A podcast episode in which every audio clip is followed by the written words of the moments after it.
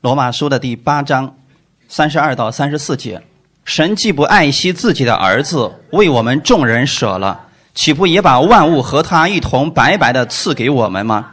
谁能控告神所拣选的人呢？有神称他们为义了，谁能定他们的罪呢？有基督耶稣已经死了，而且从死里复活，现今在神的右边，也替我们祈求。阿门。好，现在一起来做一个祷告。天父，感谢赞美你，谢谢你开始我们新的一周的生活。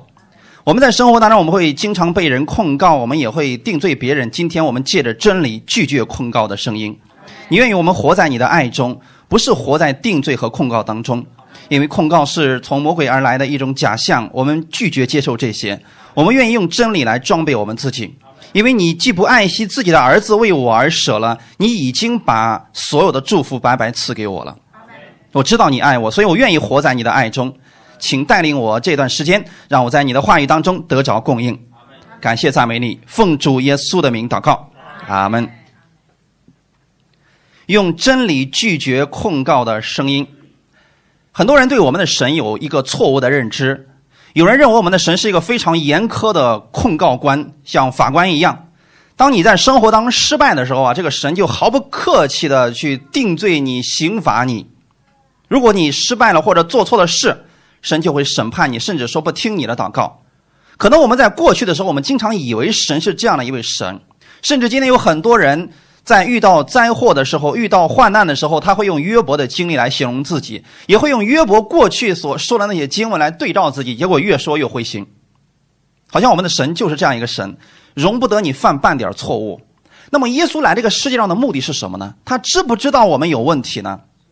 他知不知道我们确实会软弱呢？知道我们会失败，知道我们在最终他来了不是要定我们的罪，乃是要叫我们因他得救。他的名字叫耶稣，是他要将自己的百姓从罪恶当中救出来，不是让我们自救。所以弟兄姊妹，当你失败的时候，你要去寻找耶稣；当你灰心的时候，你要去寻找耶稣。因为你不寻找耶稣，会有什么后果呢？就会。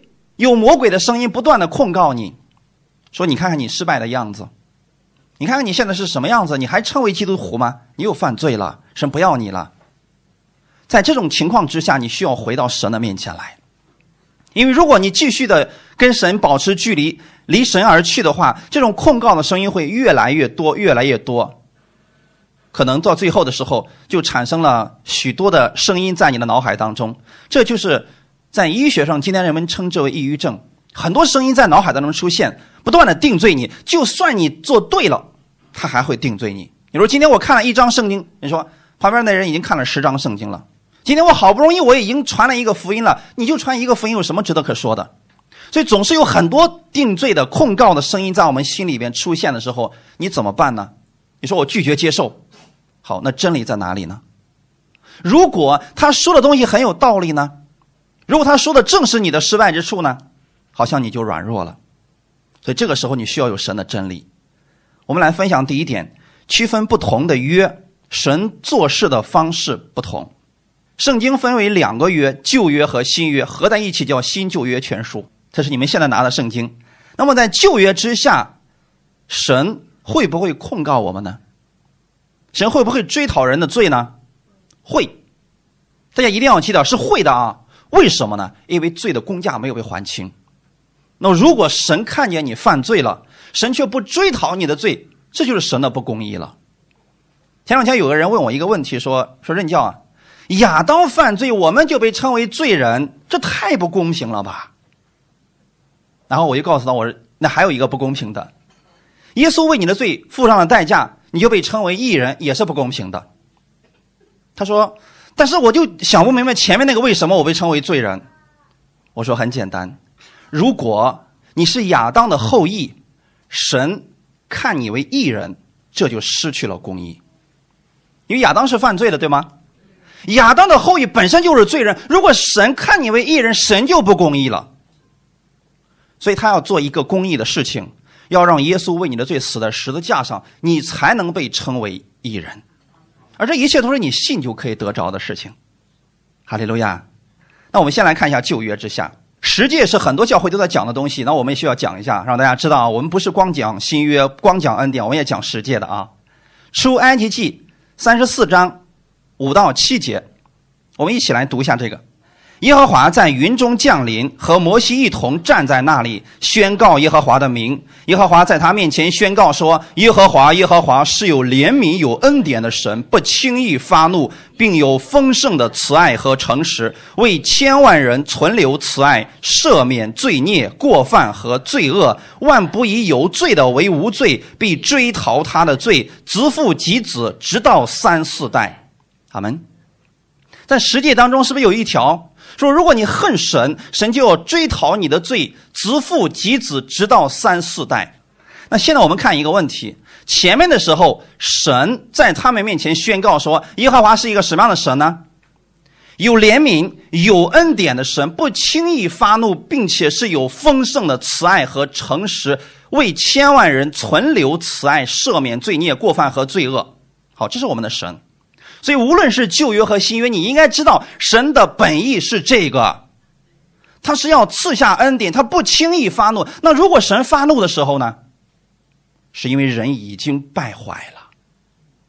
那如果神现在开始追讨人的罪的时候呢？是因为罪恶已经满盈了。你们仔细的读旧约圣经，你会发现，当罪恶不满盈的时候，神继续给人机会；但是，一旦罪恶满盈了，神就一个。方式毁灭掉，这是在旧约之下你们经常看到的，对吗？耶和华看天下的人都在罪孽当中，整日所思想的都是罪恶，所以神做了一个什么事情？毁灭掉了。难道难道你说神把挪亚那个时代的人毁灭掉了，是神不公义吗？是那个时代的人已经完全被罪恶掌控了。那么，当以色列百姓进入迦南地的时候，当时有迦南七族住在迦南地。神对有一些城里的百姓是说的是：这个城里的人你们要杀尽，连牲畜也不要留下，他们的金银财宝要一起毁灭掉。神为什么要做这么绝的事情呢？因为那个地方的人罪恶满盈了。阿门。索多玛和俄摩拉，为什么神要从天上降下火来把他们给灭了？是神不公义吗？神一直都是这样一位神，有怜悯，有恩典，不轻易发怒，并且有丰盛的慈爱和诚实，为千万人存留慈爱，赦免罪孽、过犯和罪恶。弟兄姊妹，这是我们神的本质，从古至今从来没有改变过。但如果人一直拒绝神的恩典，一直活在罪恶当中，在旧约的时候。神要做一件事情，清理他万不以有罪的为无罪，必追讨他的罪，子父及子，直到三四代。啊，就是父亲犯了罪，神要追讨他的罪，一直到下面的三四代吗？有人说，哇，这样是不是太有点太残忍了呢？其实弟兄姊妹，在这里要表达的意思是。当我们有一个坏的习惯的时候，或者说在罪恶当中不停的生活的时候，不愿意脱离的时候，这个罪是具有传染性的。神学里边最有很多的特点，我们其中分享一点叫传染性，就是我今天可以把罪传染给你，我的坏习惯可以传染给你，对吗？同时还有遗传性。这个遗传性是什么呢？父亲有一些毛病，自然而然的就生给孩子了，这孩子一出生就有这个毛病。这叫罪的一些特点。那对我们来讲，这个怎么办呢？比如说，父亲是个经常酗酒的一个父亲，孩子也就是这样一个孩子了，直到三四代，那怎么才能脱离这些呢？所以不是神要追讨他的罪，是因为他们已经触犯了神的这个律例典章或者神的实践，所以这个时候罪开始往下遗传，一代一代的遗传，你怎么办脱离？怎么脱离他呢？就像现在有一些家族疾病，遗传性的，怎么办？你说这个孩子犯罪了吗？没有，可是他到了那个年龄，他就开始有那样的疾病，开始症状出现，怎么办？怎么脱离呢？除非信耶稣，否则你没有办法从这里边脱离出来的，因为这是一种咒诅，不是神赐下了咒诅，是神赐下了一个公义的律法在那儿放着，只是你这个家族的人已经触犯了那个律法，所以这个咒诅临到你们身上去了，就像我们国家的律法一样，律法放到那儿本身没有任何问题，可是当你触犯它的时候，你就有问题了。就像今天你非得要喝醉了酒去驾车，这是你的问题，不是那个呃安全道路法有问题。弟兄姊妹知道吗？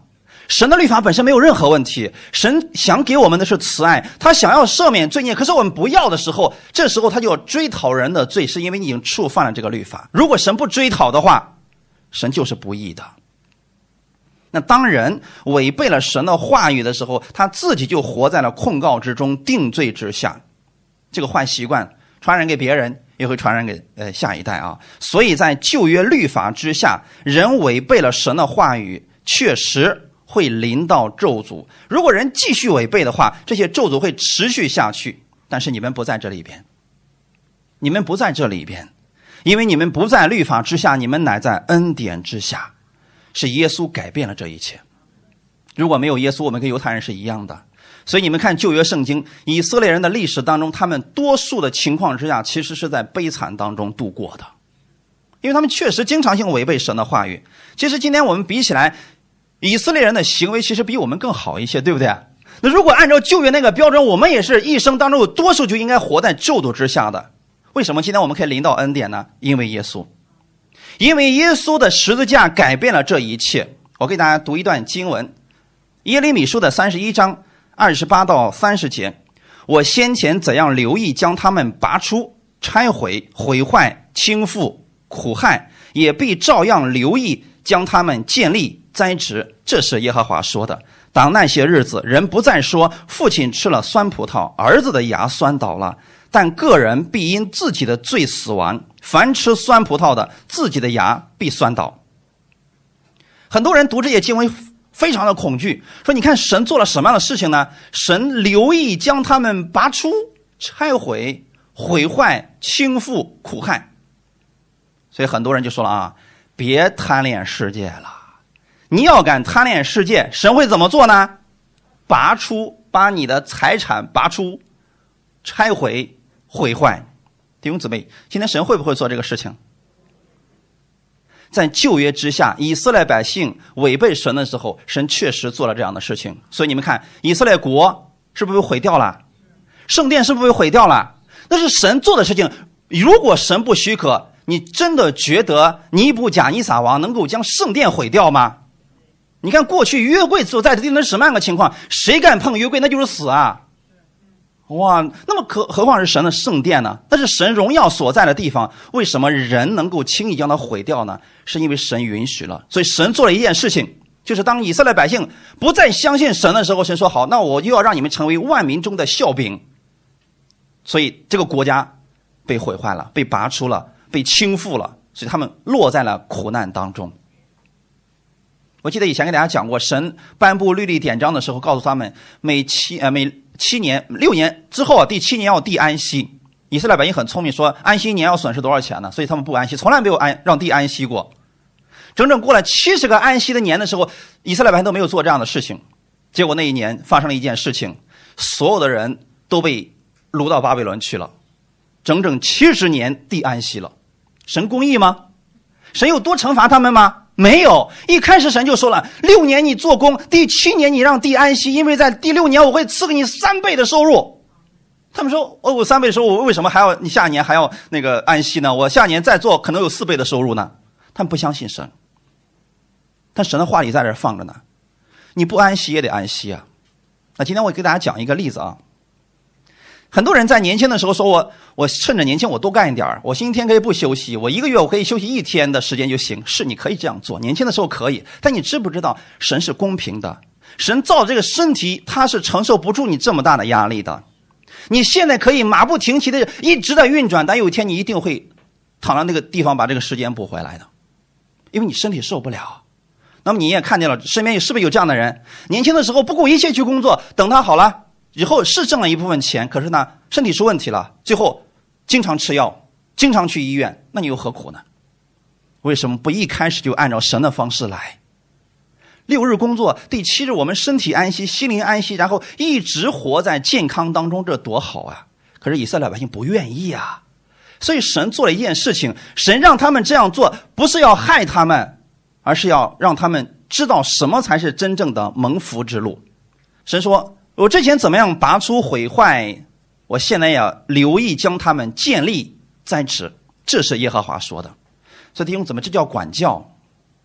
神不会把他们弄死，只是受一点管教之后，然后要把他们放回来，让他们重新去建立新的呃生活方式，按照神的方式来生活。那些日子，人不再说父亲吃了酸葡萄，儿子的牙酸倒了。当那些日子其实一个转折点，你们知道那些日子是什么日子吗？什么日子？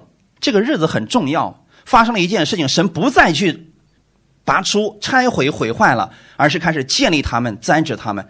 最后，我们的神说：“个人必因自己的罪死亡。”因为之前说的是父亲吃了酸葡萄，儿子的牙就酸到了。可是到那个日子以后啊，神说一个人的罪会因为自己的罪死亡。凡吃酸葡萄的，自己的牙必酸到，就是好像儿子没有咒诅了。什么日子呢？耶稣上十字架的日子，对吗，弟兄姊妹？当耶稣上十字架的日子，成就了一件事情。你们知道耶稣在十字架上做了什么吗？我给大家读一段经文。在约翰福音十九章二十八到三十节，这事以后，耶稣知道各样的事已经成了，为要使经上的话应验，就说：“我渴了。”有一个器皿盛满了醋，放在那里，他们就拿海蓉蘸满了醋，绑在牛膝草上，送到他口。耶稣尝了那醋，就说：“成了。”便低下头，将灵魂交付神了。弟兄姊妹，你们现在知道了吗？耶稣尝了什么？酸葡萄，因为那个醋是酸葡萄做的。在耶稣上十字架之前，你的罪会延续到下一代。神不但要追讨你的罪，还要追讨下一代的罪。可是当耶稣上十字架之后，耶稣担当了你的那个罪，所以你往下没有咒诅了。哈利路亚！所以我不管你们现在家族是否有咒诅，有什么遗传病，你要知道，当你信耶稣那一刻，从你往下不再有了，这个咒诅结束了。因为耶稣替你尝了那个醋，耶稣替你受了那醋，那个醋你可以说是一个咒诅，对吗？所以从那以后，这个事情不再发生了。所以十诫当中有一句话叫做：“那爱我的、守我诫命的，我必施慈爱直到千代。”所以你们是有福的，你们的后裔也是有福的，因为你信了耶稣，从你以下不再有咒诅，而都是神的祝福了。哈利路亚。这是很喜乐的一件事情。我给大家看一段经文，《彼得前书》第二章二十四到二十五节：他被挂在木头上，亲身担当了我们的罪，使我们既然在罪上死，就得以在义上活。因他受的鞭伤，你们便得了医治。你们从前好像迷路的羊，如今却归到你们灵魂的牧人监督了。耶稣在十字架上到底做了什么呢？他被挂在木头上，亲身担当了我们的罪。当你里边有罪的时候，神确实会控告你，会用律法来定罪你，这是事实。可是今天，当你知道另外一个事实，就是耶稣在十字架上替你所有的罪都付上代价了，所以没有人再有资格可以控告你了。我们很多时候因为控告的原因，所以我们身体上开始发生问题。你们知道，其实我们人生当中很多的疾病，其实百分之六十以上的疾病都不是因为吃什么、喝什么得了病，而恰恰是因为心理的原因，压力、气血不通，这是中医上的一个词啊。所以生气是绝大多数疾病的来源。那这时候怎么办呢？你生气实际上是被别人控告了，就算你做错了事情，但你不该被别人控告才对呀。你做错事情悔改就好了呀。可为什么别人会控告你呢？甚至有些控告会伴随一生的，这是我们很多人承受不了的。所以长时间活在控告之下、定罪之下，人的身体开始发生问题，开始出现了疾病。如果这个疾病啊，如果你的控告是常常在呃上半身的情况下，那上半身的就会出问题；如果是在肚子上，就肚子上开始出问题。有时候这有些人说了：“哎呀，气得我胸疼，那就是这部分该出问题了。”说气得我肚子疼，好，那那块也该出问题了。一样的弟兄姊妹，那么现在你要知道，就算你犯罪了，就算你软弱了，就算你跌倒了，你需要的是悔改，重新转向神，而不是被定罪，因为定罪解决不了你的问题。阿门。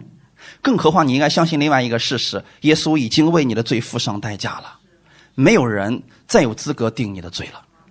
当你知道你不再被神定罪的时候，你也知道另外一件事情：今天你可以领受神的祝福，你可以领受神的兴盛。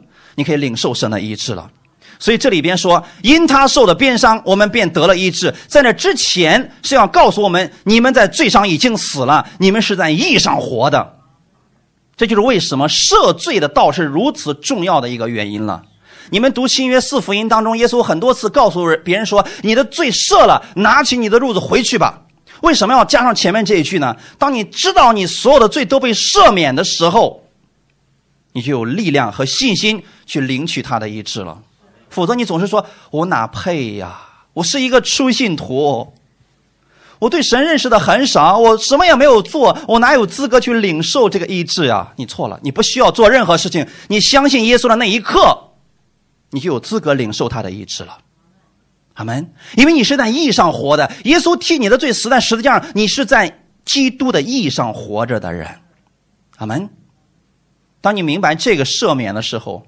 当你明白赦罪之恩在你心里的时候，领受医治是非常简单的。二十五节也告诉你，你现在在哪里？你们从前好像迷路的羊，那世人现在是这个样子。你去那个重症监护室看看，那些人的眼神是没有光芒的，他们不知道自己将来要去哪里。在疾病当中，他们多数是人很恐惧的，恐惧的不仅仅是这个病的本身，还是自己死了之后去哪里。很多人很无助的。可是基督徒不是这样的，我们不是迷路的羊，我们不是找不着回家的路。就算真的明天神要把我们接回去，我们也不是痛苦不已的。我们知道我们的盼望在哪里，阿门。我们是归到了灵魂的牧人耶稣基督那里去了。哈利路亚！这个这样的一个情况之下，你要相信，任何时候你都是有盼望的人。你要用真理拒绝控告的声音。不论怎么样说，你都是被耶稣所爱的。不论怎么说，耶稣都会帮助你的。就算你再软弱，你还是属于耶稣的人。阿门。我们分享第二点，用真理拒绝控告的声音。可能很多人的脑海当中，经常在自己失败的时候，会被一些声音充满。比如说，你这样的人还好意思称自己是基督徒？你看看你都干了什么事情？神不会再听你的祷告了。你有犯罪，你小心神惩罚你吧。类似这样的声音，可能就在我们的里边出现。我把这个称之为属灵的征战。很多时候你自己一个人的时候，里边会有不断的有声音出现的时候，控告你的声音、定罪你的声音，说你做错了事情该受惩罚的声音。这个声音出现的时候，你要学会去拒绝它。但如果没有真理作为支撑的话，你的拒绝是毫无力量的。那今天你要知道真理在哪里，因为所有的控告里面都带着咒诅。会让你产生惧怕，让人灰心，所以劝勉还是控告，我们要分清楚了。有的时候我们给别人的是劝勉，但很多人却把它当成了控告；有的时候我们只是善意的提醒，很多人说你在控告我，其实是不对的啊。今天我们在新约之下有没有要求呢？新约之下，耶稣有有要求说，你们要彼此相爱，你们要呃赦免别人的罪，是不是？这是要求。但是如果很多人很敏感的说：“哇，你为什么让我做事情呢？你让我做事情，你就是用律法在控告我，你就用律法在辖制我，不是这样的。新约之下，神也希望你过得胜的生活，所以他告诉你，你能过成什么样子，那是神给你的一个盼望。阿门，感谢赞美主啊！所以新约之下有一些要求，但要求不是定罪，更不是控告，神给我们要求。是期望我们可以活出更美好的生活，比如神让我们彼此相爱，让我们饶恕，其实这都是果子，是因信称义之后的果子。阿门。这是在恩典之下，我们可以活得更自由，可以活得更蒙福的。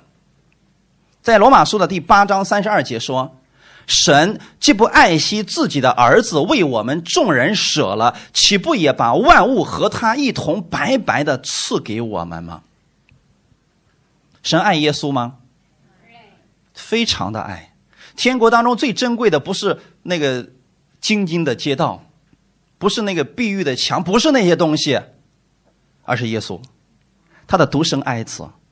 可是他把天国里边最宝贝的他的儿子赐下来，来到这个世界上干什么呢？为我而死，为了拯救我去天上，所以他让自己的儿子下来了。世界上还有哪一个父亲有如此大的心胸呢？如果你既然你知道天父是这样的爱你的话，那么好，你就应该相信一件事情：神绝对不会控告你了，因为他把他的儿子都给你了，他为什么要控告你呢？他知道你的一切问题，知道你的一切软弱，但他绝对不会控告你。神既不爱惜自己的儿子为我们众人舍了，岂不也把万物和他一同白白的赐给我们吗？好，万物和他一同白白的赐给我们。你们想不想在这个世界上是富足的呢？那就要钱财和耶稣一起吧。你们想不想健康呢？那就想要健康和耶稣一起吧，不要只要一个。就像彼得一样，他很聪明。当耶稣说：“你把船开到水深之处下网打鱼。”结果他打了两船满满的鱼。这个时候他要鱼和耶稣，发现了没有？圣经上并没有说彼得把鱼。一下又倒回海里边，说：“我不要鱼了，从此以后我要跟随你。”好多人是这么传福音的：把你的房子、家业、妻子、儿女都扔下，跟着耶稣吧。你错了，应该两个都要，对吗？我们老师曾经问我一个问题，说圣经上有一个富足的人和拉萨路，一个富人和拉萨路啊，说那个拉萨路呢是满身都是疮，啊，被人天天抬到财主的门口。就期望呢，财主啊能够给他一点吃的。那财主呢，整天是奢华宴乐呀。到后来的时候，这俩人都死了。那拉萨路死了之后呢，被抱在了亚伯拉罕的怀里边。那个财主也死了，结果呢，在那火里边烧着。两个人的结局是不是完全不一样了？哎，好，在那个时候呢，我们的老师就问了一个问题，说：“你们是想当拉萨路呢，还是想当财主呢？”当时的我呀，年年少轻狂啊，我噌的一下站起来，回答了一个连我自己都觉得非常智慧的话语。我说，在世上的时候，我要做财主；死了以后，我得被亚伯拉罕抱着。是不是你们也这么想的？我的同学们都不说，我知道他们心里是这么想的，只是他们不说。结果我被老师批了一顿，说我贪恋世俗。那今天我相信你们中间有很多人也是这样的。过去在一些律法的教会当中，你们想富足，可是台上人说了，富足那就是贪恋世界，啊，可能连天国都进不去了。最后我们说了，算了，为了进天国，还是世上东西不要了吧。其实不是这样的，神把这个世界造下来是给谁的？给我们的。那为什么我们不要呢？这里不是说了吗？岂不把万物和他一同白白的赐给谁了？我，你，阿门。我们一起来读一下这段啊！神既不爱惜自己的儿子为我舍了，岂不也把万物和他一同白白的赐给我吗？你们怎么理解这个万物的？所有的好东西，把耶稣和好东西都赐给你了。如果你仅仅只有好东西进不了天国，这个是没有用的。所以耶稣也说了嘛：你们就算得到了全世界，却没有生命，有什么意义呢？你们拿什么来换你们的性命呢？没有啊！可现在不一样了，神怎么说的？我不单把万物给你，我把耶稣也给你啊！你拥有了万物，你还拥有耶稣，那意思就是在地上你能蒙福，在天国你还能享福，双倍的祝福，多好啊！为什么传道人不这么讲呢？其实这个并不错，只是很多人害怕这么讲了之后，基督徒就世俗化了，就贪恋世界了。其实不是这样的，阿门，不是这样的。我们看一段经文，《罗马书》第三章二十三到二十六节，因为世人都犯了罪，亏去了神的荣耀，如今却蒙神的恩典，因基督耶稣的救赎，就白白的称义。神设立耶稣做挽回祭，是凭着耶稣的血，借着人的性。要显明神的义，因为他用忍耐的心宽容人先时所犯的罪，好在今时显明他的义，使人知道他自己为义，也称信耶稣的人为义。世人的状态是什么样子呢？我们不信耶稣的时候，我们的状态是什么呢？都犯了罪，亏缺了神的荣耀。所以，既然一个不完全的人，一个不信耶稣的人，他犯罪正常不正常？太正常了，因为他亏缺了神的身上没有神的荣耀嘛，所以你怎么可以期待一个不信耶稣的人活出神的荣耀了？那不可能的呀，因为他犯罪了呀。如今是不是转折了？怎么转折的？因为神的恩典改变了他的一切。如今却蒙神的恩典。那你知不知道这个人身上已经蒙到了神的恩典，所以才改变的，对吗？如果他听到的只是一些理论啊，神多么的好，将来的天国多么的好，你们在地上就是受苦的，只有死了以后到天上才享福，他怎么叫蒙福啊？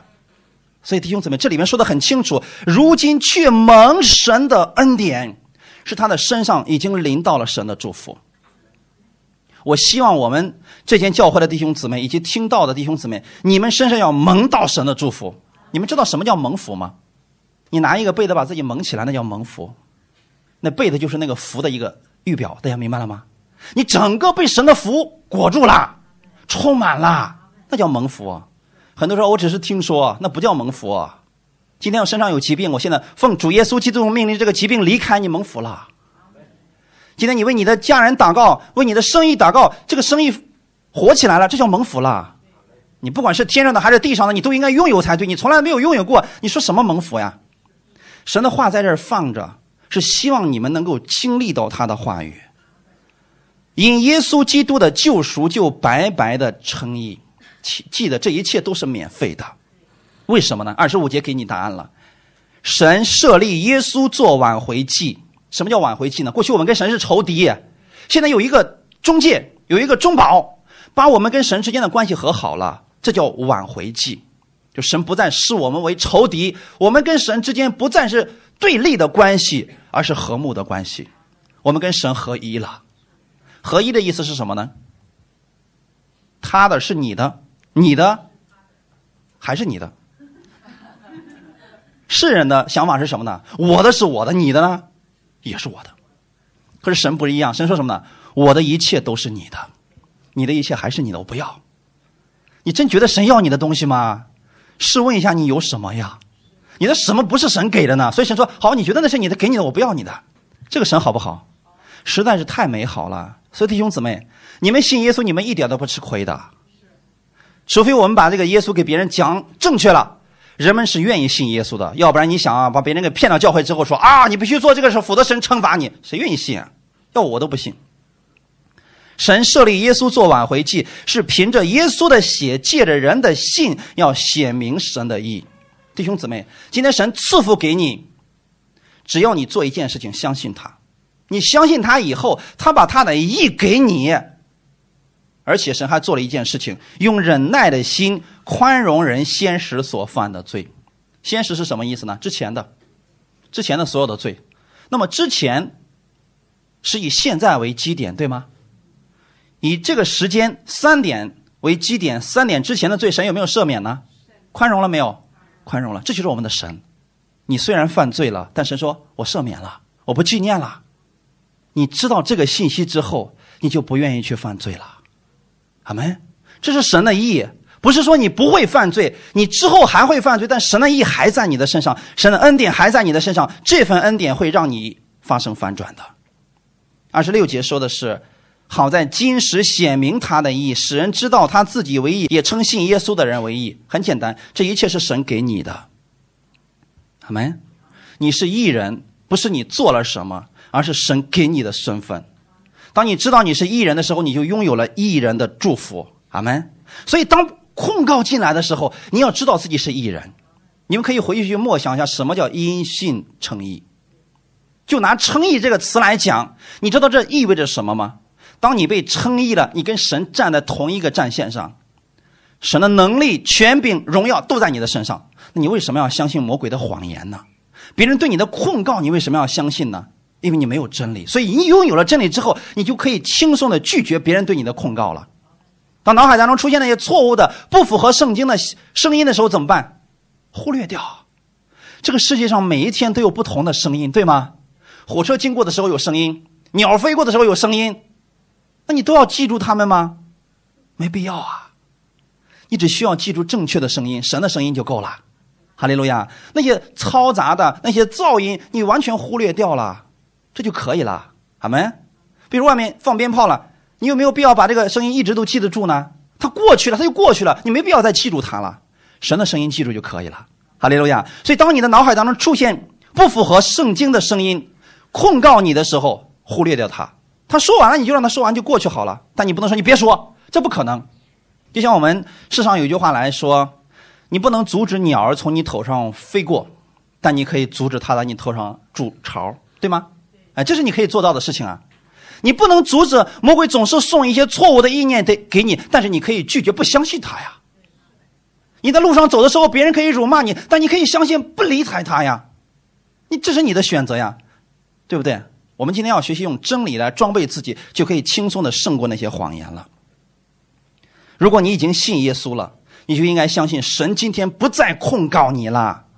他不仅不会控告你，他还称你为义，因着耶稣的血。我们看一下罗马书第四章二十五节：耶稣被交给人，是为我们的过犯复活，是为叫我们成义。耶稣有没有被交给人呢？已经交给人了，是为了你的过犯。所以，就算今天你犯错了，你要不要接受别人的控告呢？不要。为什么呢？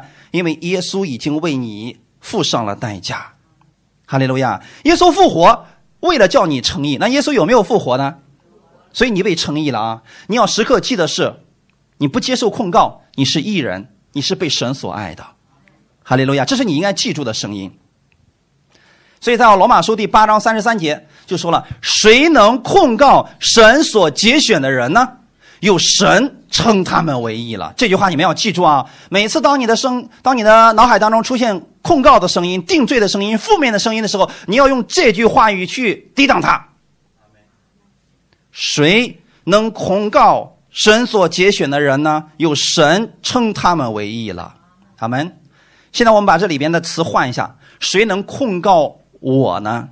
有神称我为义了，记住了吗？这句话要记在心里边。控告是什么意思呢？我刚才说过了，是带着咒诅的。你不要随随便便说别人控告你，不要用这个词好吗？是带着咒诅的，说你这辈子一无所成，这叫咒诅。大家记住了吗？啊，不要随随便便说别人控告我，不一定是控告，有时候可能就是挖苦你一下，挖苦不是控告的呀，好吗？弟兄姊妹，当别人定罪你的时候，就是给你画上一个身份。比如说，我以前跟大家讲过，说多马在圣经上有一次，因为他的聚会的时候缺席了，耶稣那一次到了之后他没看见，所以当他回来的时候说了，说我不信，我除非我亲眼看见耶稣复活了，除非我的手亲自探到他那个肋旁。我才肯相信。好，有人说了，哎，你看这个多马是这是多疑的多马呀，你知道吗？这就是定罪，这就是控告。人家只是怀疑了一个星期，后来人家见了耶稣之后说：“我的主，我的神。”人家已经夫妇下拜了，从那以后都不再怀疑了，对吗？可是世人给他定了一个一个身份是什么呢？多疑的多马，这就叫做控告了，你知道吗？每次提到多马，我们觉得，哎，那是个多疑的人，你错了，那不是啊。就像今天，彼得否认了三次耶稣，你不能说了。那否认彼得三次，否否认耶稣三次的彼得，你这就是定罪别人，你知道吗？他是犯过这个错，但是你不能因为这个错给别人加上一个帽子，那是不对的，那个是控告。阿门。现在你们要清楚啊，没有人可以再控告你了，因为你是神所节选的，神称你为义人了。如果今天有人再称你为是罪人，你就不要相信，甭管他加了多少修饰词。什么蒙恩的罪人，被神赦免的罪人，那被神赦免怎么还是罪人呢？如果今天神都说了你是义人，你是相信呢还是不相信呢？那就别相信那些其他的声音了，好吗？不管别人怎么说，别相信。神称我为义人了。三十四节接着说，谁能定他们的罪呢？有基督耶稣已经死了，而且从死里复活，现今在神的右边，也替我们祈求。好，你知道神不再定你的罪了吗？那你就不要让别人定你的罪，好吗？不管是谁，你的亲人、你的家人、你的朋友，别让他们定你的罪。比如说，你这样的人还配称为基督徒，这叫定罪，你知道吗？他就他让你怀疑你的身份，别相信这样的话语了。真理在这里，然而魔鬼却千方百计的想让你相信谎言。他想让你相信神是以批判的眼光在看待你，一旦你犯错了，神就会惩罚你。魔鬼欺骗了太多虔诚的基督徒，过去越虔诚的基督徒，魔鬼越欺骗他们，欺骗他们之后把他们搞得很悲惨。我过去在律法下十年，我知道那个日子真的很难过。一开始的时候不去教会还好啊，因为去去教会一听到，马上什么信心都没了，因为觉得自己一无是处了。弟兄姊妹，那叫被定罪了，那叫被控告了。我们发现我们什么都不可以做。一做一件事情的时候，我们还想这到底符合不符合神的旨意呢？啊，今天我做了一件事情，没有凭着信心做，哎呀，我又犯罪了。这样每天活在恐惧当中，这样恐惧越来越多，我们不知道我们信这个主到底给我们带来了什么，反而最后想起来都成罪了。魔鬼欺骗了太多这样的基督徒，只要他们做错了，他们就认为疾病和不幸就有权进入他们的家庭，甚至有些人美其名曰给他起了一个词叫做“破口”。哎，你的生命当中有破口，所以魔鬼才钻进去了。那怎么办呢？堵住破口呗，这是不是他们的解决方法？怎么堵？进食、奉献、多去教会做义工。好，那么弟兄姊妹，这是堵住破口的方式吗？能不能堵得住？发现越堵越多。那么好，我们回到圣经当中，我们看看有没有破口这个词呢？有，确实有。那么怎么堵住破口呢？神有没有方法？我回归圣经啊，弟兄姊妹，《阿摩斯书》九章。十一到十五节，我们一起来读一下。到那日，我必建立大卫倒塌的帐幕，堵住其中的破口，把那破坏的建立起来，重新修造，像古时一样，使以色列人得以东所余剩的和所有称为我名下的国。此乃行这事的耶和华说的。耶和华说：“日子将到，耕种的必接续收割的，踹葡萄的必接续撒种的。大山要滴下甜酒，小山都必流奶。我必使我民以色列被掳的归回，他们必重修荒废的城邑居住，栽种葡萄园，喝其中所出的酒，修造果木园，吃其中的果子。我要将他们栽于本地，他们不再从我所赐的他们的地上拔出来。”这是耶和华，你的神说的。阿门。好，那我们来看一下，前面既然提到了破口，到那日我必建立大卫倒塌的帐幕，堵住其中的破口。谁在堵破口？是神亲自堵的，阿门。为什么我们过去发现我们有了破口，让我们自己去堵呢？你能堵得住吗？结果我们发现堵了这个破口呢，下一个就出现了。好像生命当中总是有不断的要去堵破口，所以那时候要不断的要去认罪，为了什么？为了堵破口。要不断的去服侍神，为了什么要堵破口？就发现一生都没堵住完。那个篱笆旁边总是有小狐狸钻进来，啊，总是有破口被攻击。所以今天被魔鬼攻击了，明天被魔鬼攻击了。你会发现有一些教派当中，他们的信徒们常常说：“哎呀，今天魔鬼又攻击我了，我软弱了，魔鬼又攻击我了，我有破口啊。”是，你是有破口，可你别忘记了，神已经把它堵住了，对吗？谁是你的看顾者？耶稣基督。如果不是耶和华看顾城池，你看得住那个破口吗？是不是？哎，所以不是今天你去堵破口，是神把它堵住了。我必建立大卫倒塌的帐幕，是大卫那个时候的帐幕倒塌了。神说我要重新建立起来，这教会不是你建的，是神重新建起来的。神说他要堵住其中的破口，就是确实我们中间有问题、有软弱，律法当中有瑕疵。神说我堵住他了。耶稣基督来了，在十字架上。成了一个完美的工，把一切破口全部都堵住了。从那时候开始，发生了一件事情，就是刚才我们所读的啊，十三节，耶和华说：“日子将到。”哦，那是什么日子呢？今天给大家讲了一个很多日子将到的日子，什么日子？耶稣上十字架的日子。你要记得一件事情：当耶稣上十字架之后，所有的破口全部被堵住了。过去人们在律法下守不住律法，总是失败。你可以说那是你的破口，没错。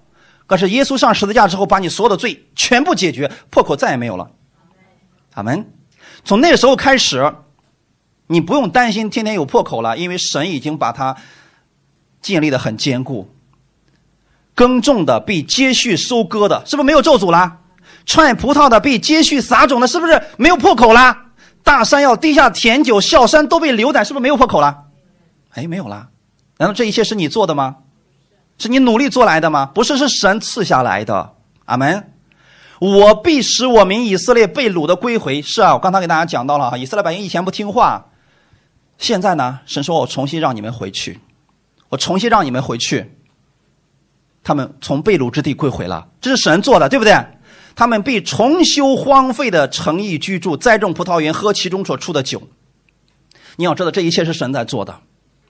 我不再从我所赐给他们的地上把他们给拔出来，而现在是把他们栽于本地。发现了没有？刚才给大家读过，神要干什么？事情？要拔出啊，要毁坏。现在呢？怎么说的？要栽于本地，而且再也不把他们拔出来了。你知道为什么不拔出来了吗？因为没有破口了，不需要拔了。当你接受耶稣的那一刻，你是不是现在就在基督里边了？神为什么把你从基督里边拔出来？你给我一个理由。需要拔出来吗？不需要啊，一切都是完美的，为什么要拔出来呢？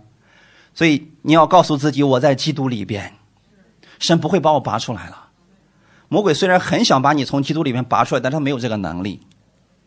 一些基督徒失败的时候，他们会相信啊，神会把他们拔出来，啊，神会把他们从祝福之地移到咒诅之地。其实这都都是都是魔鬼的谎言。魔鬼在欺骗了一些信徒，是因为他们失败了，他们软弱，他们所犯的罪。但弟兄姊妹，请记得拒绝这些控告的声音。神今天不再把你拔出来了，阿门。也有人说我失败了怎么办呢？我现在告诉大家一个事情啊，我用一个例子来讲，挪亚方舟的时候，你知道那个方舟预表的是我们的耶稣基督吗？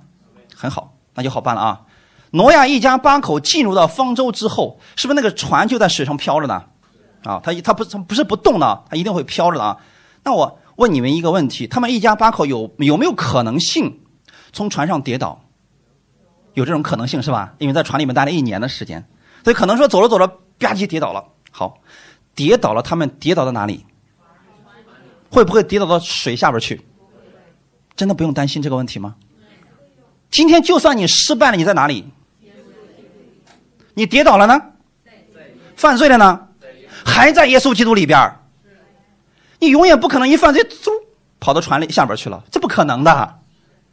所以挪亚无论他们一家人怎么样跌倒软弱，他们永远不会失去他们的生命，因为他们在船里边那些没有进入他会死掉的，对吗？他们在里边不用担心这些事情的，神的供应一直都有，还有很多动物陪伴他们呢，是不是？所以他们生活一点都不枯燥的。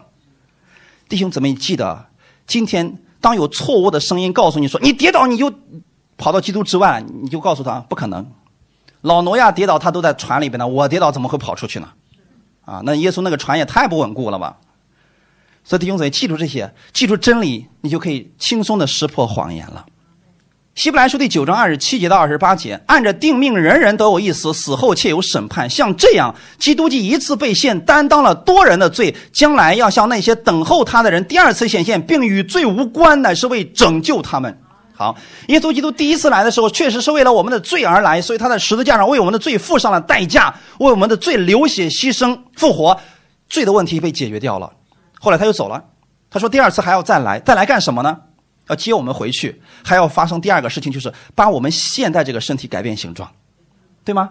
那第二次再来，还要不要审判罪的问题呢？这地方怎么说的？并与罪无关。为什么很多人还期待说：“哦，耶稣，你赶紧来吧，你上十字架再一次接近我的罪吧？”不用了，那一次已经够了。第二次来就是接我们回去，身体改变形状，好啦，这个工就完成了，彻底的完成了。阿门。希伯来书第八章十二到十三节。我要宽恕他们的不义，不再纪念他们的罪愆。既说新约就以前约为旧了，但那渐旧渐衰的就必快归于乌有了。他们，这是你们要记住的一个事情。你们现在在新约还是旧约？新约，所以别去守旧约的遗文了。在新约当中，神说我要宽恕他们的不义，是因为耶稣他一次被献，所以神说我不再纪念你的罪愆了。阿门。神不再纪念你的不义了，不再纪念你的罪愆了，这是你要记住的一些事情。如果有人让你想起你的罪，怎么办？拒绝。如果有人让你想起来你总是污秽的，怎么办？拒绝掉。你要思想的是耶稣的恩典，耶稣的义在你的身上。你经常去这样思想的时候，会让你有力量过新的生活。阿门。既说新约就以前约为旧了，就证明我们不要去回到。律法之下去守那个旧约，你守不住的。神给了你一个更高级的约，新约也叫恩典。阿门。最后我们看一下魔鬼现在的状态是什么样子啊？你们就不要再惧怕他了啊！启示录的十二章十到十一节，我听见在天上有大声音说：“我神的救恩、能力、国度，并他基督的权柄，现在都来到了。因为那在我们神面前昼夜控告我们弟兄的，已经被摔下去了。弟兄胜过他，是因羔羊的血和自己所见证的道。他们虽至于死，也不爱惜性命。”好基督徒胜过魔鬼谎言控告的方法到底是什么呢？你首先得相信，我们神的救恩、能力、国度，并基督的权柄，现在都来到了，在你的手上呢，不是在天上高高挂着呢，在你的手上。所以这些权柄告诉你的时候，这是要让你去使用它的。阿门。那么魔鬼现在是什么状态呢？那昼夜在我们神面前控告我们弟兄的已经被摔下去了。旧约，也就是耶稣上十字架之前，魔鬼可以在神面前溜达来溜达去。我在无水之地来来回回。那约伯记里面记载的，对吗？耶稣上十字架之后，把自己的身体当作活祭献上之后，魔鬼嗖就被扔下来了。为什么呢？你再也没有资格在这胡言乱说了。那么既然魔鬼已经被摔下去了。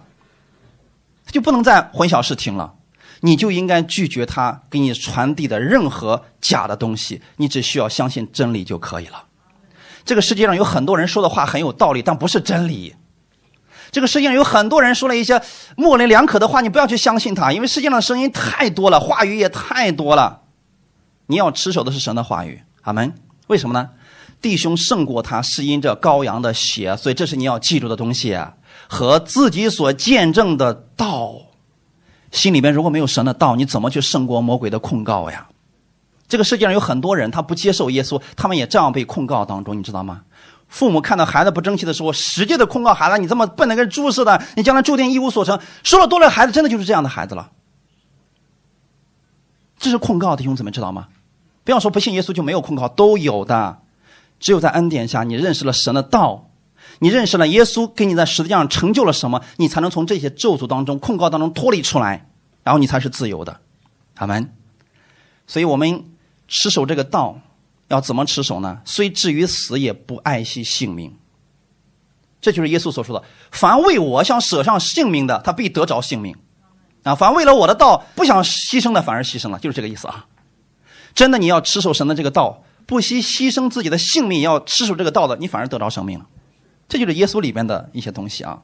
自从耶稣被钉在十字架上，代替了我们的罪，神就不再惩罚你了。你记得，就是这个世界上的法官，对人的罪也只能惩罚一次。就算是数罪并罚，这个人最后的结论是死，他死几次？一次就够了，对不对？你们能说哦，他犯了这条罪是死罪，啪叽来一枪，然后呢，给这条又来罪，再来一枪，有没有这样的律法？地上都没有啊。那天上的呢？神说：“你一生的罪我看见了，OK，让我的儿子耶稣替你一次性死了，你从此以后我不再纪念你的罪了，因为付上代价了，还清了。”阿门，哈利路亚。所以我们的罪只能被刑罚一次，否则神就不公义了。那当你的罪已经被付上代价的时候，今天神还要不要再控告你呢？不要再控告了。你身上穿着基督的衣袍，所以神说你是我所爱的，他总是用微笑来面对你。这是你在你的印象当中一定要对神有这样的一个形象存在，阿门。拒绝接受所有魔鬼给你带来的控告，你是他心爱的孩子，你是神所爱的，所以不要接受任何的定罪，就是给你带来咒诅的东西，或者你相信邪恶的事情会发生在你身上，不要接受这些，因为耶稣在十字架上已经承担了你所有的咒诅，阿门。假如今天你感觉你被定罪了，或者当你经历了一些不幸的时候，你要对自己讲：经上我的神说，他称我为义了，我彻底的被饶恕了，我在神的面前是义人，我拒绝任何的定罪，我拒绝任何的咒诅发生在我身上，单单持守神的真理即可。你就看着他如何带领你脱离困难。最后，我们给大家读一段诗篇。我们就结束这段经文，希望大家经常去默想，所以我们会经常告诉大家，诗篇九十一篇的二到七节这段经文，可以帮助你认识我们的神，他是怎么样爱你的，所以要经常用这段经文去默想，特别是你灰心软弱的时候。我们一起来读一下诗篇九十一篇二到七节。我要论到耶和华说，他是我的避难所，使我的山寨，使我的神，是我所倚靠的。他必救我脱离捕鸟人的网罗和毒害的瘟疫。他必用自己的翎毛遮蔽我，我要投靠在他的翅膀底下。他的诚实是大小的盾牌，我必不怕黑夜的惊骇，或是白日飞的箭，也不怕黑夜行的瘟疫，或是午间灭人的毒病。虽有千人扑倒在我旁边，万人扑倒在我右边，这灾却不得临近我。阿门。你们有没有底气把最后那句话宣告出来？就算我周围很多人都得了传染病，这病没有资格临近我。为什么？因为没有破口啦。哈利路亚！因为神四围圈起篱笆在保护你，周围都有盾牌呢。不是你够厉害，是那个你的盾牌够厉害。你身上穿着全副的军装啊，阿门。哈利路亚。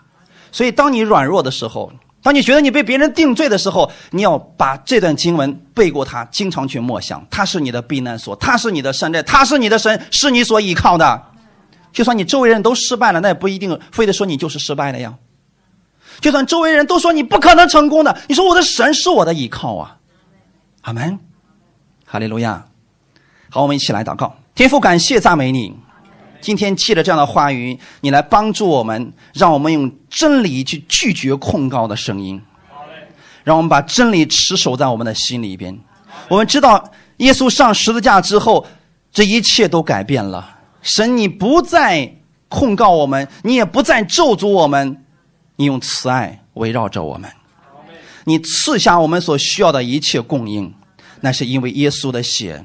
那是因为耶稣在十字架上所成就的一切救赎。今天我是你所爱的，我也知道你必然会用你的翎毛来遮蔽我，所以我不再惧怕我前面的道路，因为你是我的保护，所以我不怕我周围遇到的任何困难。我知道你是我的力量，我能够重新站立起来，因为你会帮助我，你会用你大能的右手扶持我，我不再惧怕。阿门。感谢赞美你，感谢赞美你，因为你就是我大小的盾牌。哈利路亚，哈利路亚，奉主耶稣基督的名祷告，阿门。